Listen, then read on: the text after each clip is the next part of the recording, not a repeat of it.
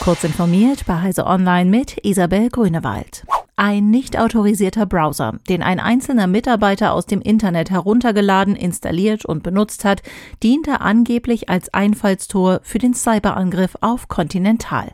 Das berichtet das Handelsblatt unter Berufung auf ein internes Firmenvideo, in dem der IT-Sicherheitschef des Konzerns neue Details nennt. Der Mitarbeiter habe es den Cyberkriminellen der Lockbit-Gruppe damit ermöglicht, seinen Benutzeraccount und das Passwort abzugreifen, womit die in die Systeme gelangt seien. Dort hätten die Kriminellen immer wichtigere Accounts erlangt und wochenlang unbemerkt Daten abgegriffen. Warum der Browser überhaupt installiert werden konnte, sei bislang noch unklar. Gegenüber Heise Online verwies Continental auf eine Informationsseite, auf der steht, dass der Beschäftigte eine getarnte Schadsoftware ausgeführt hat. Ein milliardenschweres Finanzpaket soll die chinesische Halbleiterindustrie als Reaktion auf die westlichen Exporteinschränkungen aufpäppeln.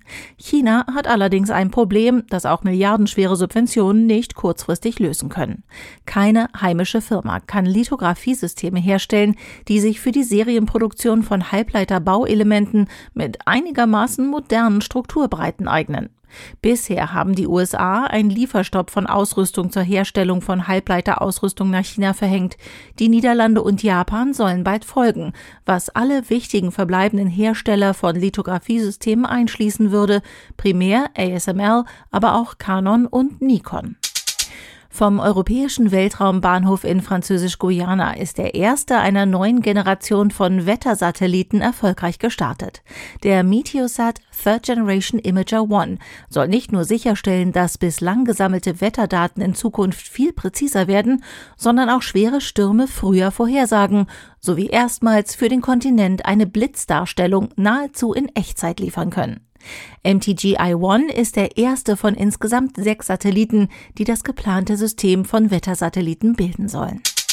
Der Mars Rover Perseverance der NASA hat die Geräusche eines sogenannten Staubteufels aufgezeichnet, Bilder davon gemacht und Messdaten mit Sensoren gesammelt.